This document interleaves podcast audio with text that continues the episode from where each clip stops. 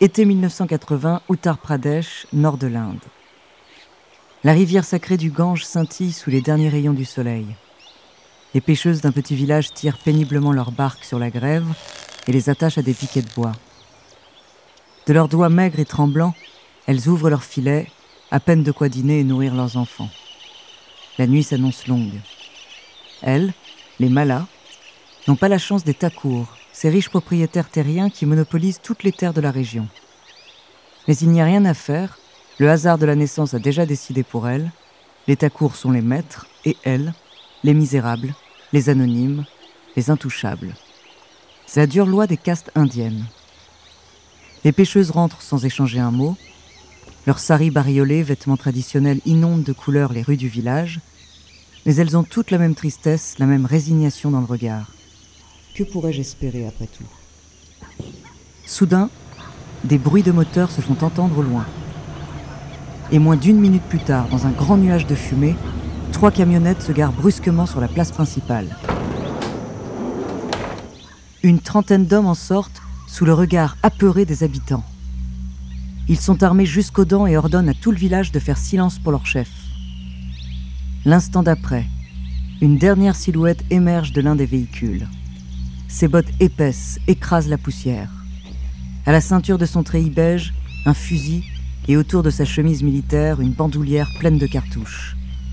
Un bandana rouge sang serre son front et ses longs cheveux bruns volent au vent.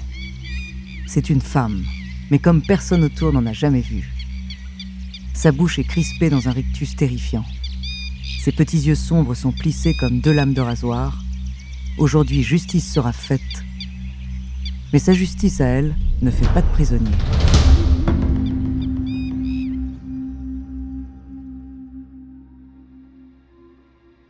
Bonjour, je suis Andrea, bienvenue dans True Story.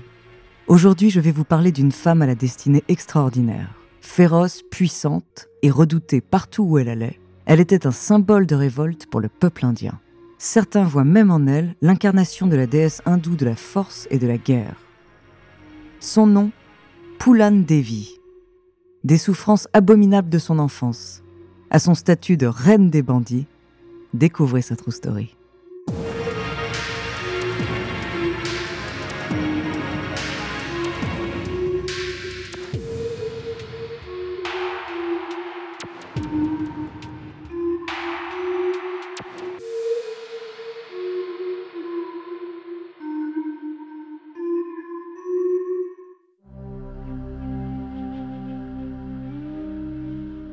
Tout le village est rassemblé sur la place principale.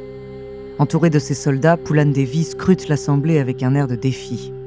Il y a quelque chose de violent dans son regard, comme une irrépressible envie de briser quiconque s'opposerait à elle. Malgré ses 18 ans à peine, on croirait l'incarnation terrestre de Durga, la déesse hindoue de la guerre. Personne n'ose parler. Tout le monde retient son souffle. Parmi les villageois, la jeune femme remarque un petit groupe d'hommes bien habillés. Ce sont les Takours, ces riches propriétaires terriens de caste supérieure. Toujours la même arrogance sur le visage, le même sentiment de vouloir plus que les autres.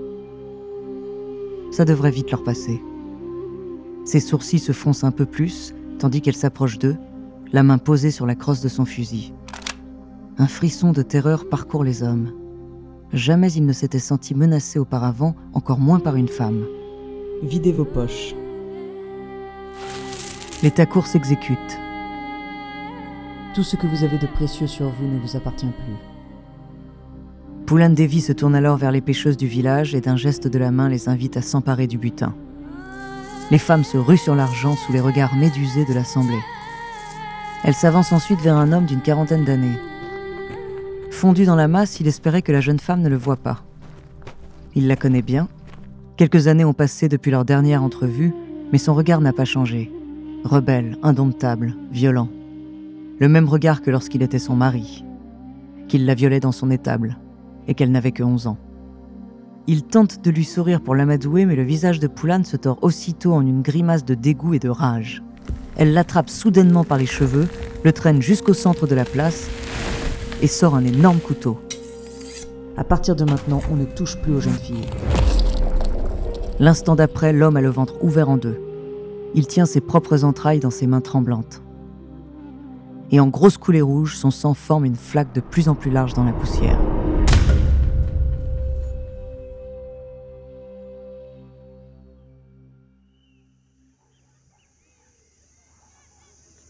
Poulan Devi naît le 10 août 1963 dans un petit village de pêcheurs au nord de l'Inde. Elle fait partie des Malas, l'une des castes les plus basses et misérables du pays. Mais dès son plus jeune âge, l'injustice lui est absolument insupportable. Enfant, elle ne cesse de contester les ordres et d'enfreindre les règles de sa communauté. Pourquoi devrait-elle se conformer à son statut de moins que rien? Accepter que les garçons du village lui jettent des pierres sans broncher. Malgré la misère absolue dans laquelle elle grandit, la jeune fille est rebelle. Alors pour lui apprendre à rester à sa place, son père la marie à un homme de 33 ans. Elle n'en a alors que 11. Pendant 5 ans, elle est son esclave domestique et sexuelle. Exténuée par les corvées et le corps marqué par les nombreux coups de pied qu'il lui donne, elle se réfugie souvent dans l'étape de la propriété. Là, parmi les animaux, elle trouve quelques moments de répit, mais ils ne durent généralement pas très longtemps, car au milieu de la paille et de la fange, son mari la viole quotidiennement. À 16 ans, Poulan Devi réussit à s'enfuir du domicile conjugal et retourne dans son village natal. Mais elle est accueillie en paria. Dans la société indienne, les femmes qui rompent leur mariage sont considérées comme des prostituées dénuées de tout droit. Mais une fois encore, Poulan se révolte. Elle refuse d'accepter son sort et de se plier aux règles de la communauté. En définitive, elle est un fardeau pour sa famille, et contre un bœuf et un vélo, ses parents décident de la vendre à une horde de bandits, les dacoïtes. Bien sûr, ils ignorent totalement que le destin de leur fille est sur le point de prendre un tournant majeur.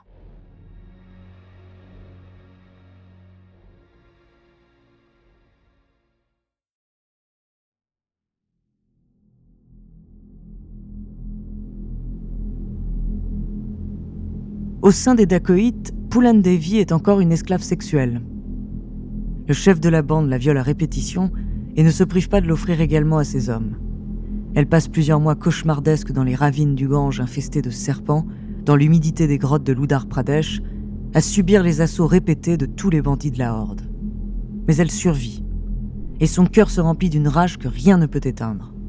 Battue, humiliée, souillée, Poulan Devi est déterminée à se venger et à se battre pour toutes les sœurs de misère, les autres femmes malas de la région.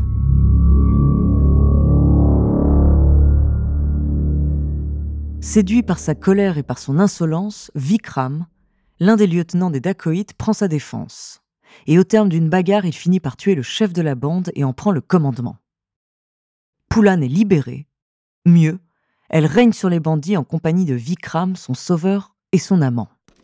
Il lui apprend le maniement des armes les tactiques de combat et de guérilla, l'aident à mieux se faire respecter par les hommes, et Poulan apprend très vite. Il faut dire qu'elle est déjà dotée d'une grande autorité naturelle et d'un caractère en acier trempé. Après tout, à 17 ans, elle a déjà connu un sort pire que la mort. Elle ne craint rien ni personne. Maintenant, c'est aux autres d'avoir peur. Sous son influence, les règles des dacoïtes changent radicalement. Fini les viols de femmes et les pillages arbitraires. Leur nouvelle cible, les hommes takours, riches et soi-disant invulnérables. Pendant plusieurs années, Poulan Devi et sa horde de bandits passent de village en village. Tout ce qu'ils réussissent à voler pendant leur raid est entièrement redistribué aux pauvres. Elle en profite aussi pour se venger de son ancien mari. Son nom ne tarde pas à être célébré dans toute la région. Elle est la reine des bandits, la revanche des faibles et des intouchables. Certains voient même en elle une déesse. Partout où elle va, le peuple l'aide à déjouer les tentatives de la police pour l'arrêter. Mais une bande de Takour finit par réussir à les capturer, elle et Vikram. Il les emmène à Bemai, un village de Takour.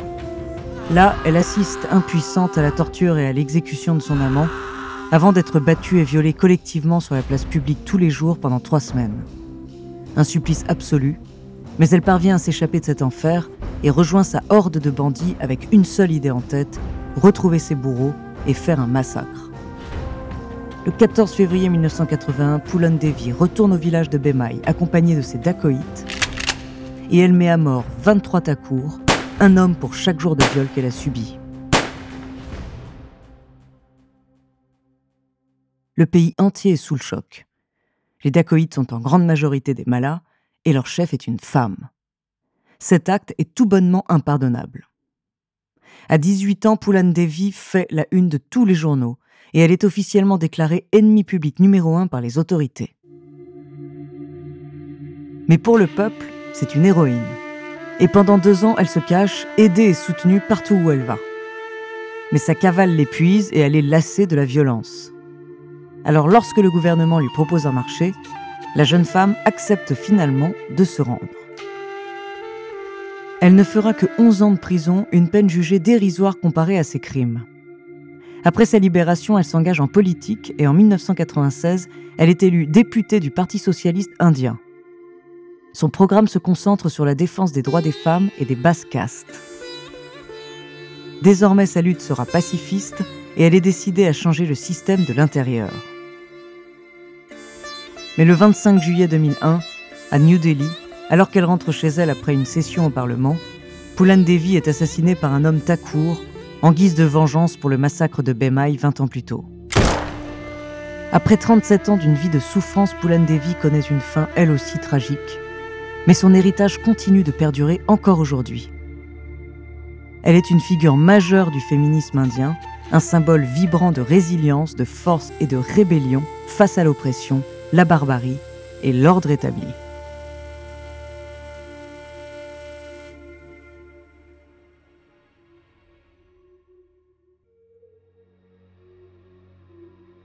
Merci d'avoir écouté cet épisode de True Story. Dans le prochain épisode, je vous parlerai d'un tueur en série français ayant notamment sévi à Montmartre dans les années 1980. En attendant, si cet épisode vous a plu, n'hésitez pas à laisser des commentaires et des étoiles sur vos applis de podcast préférés.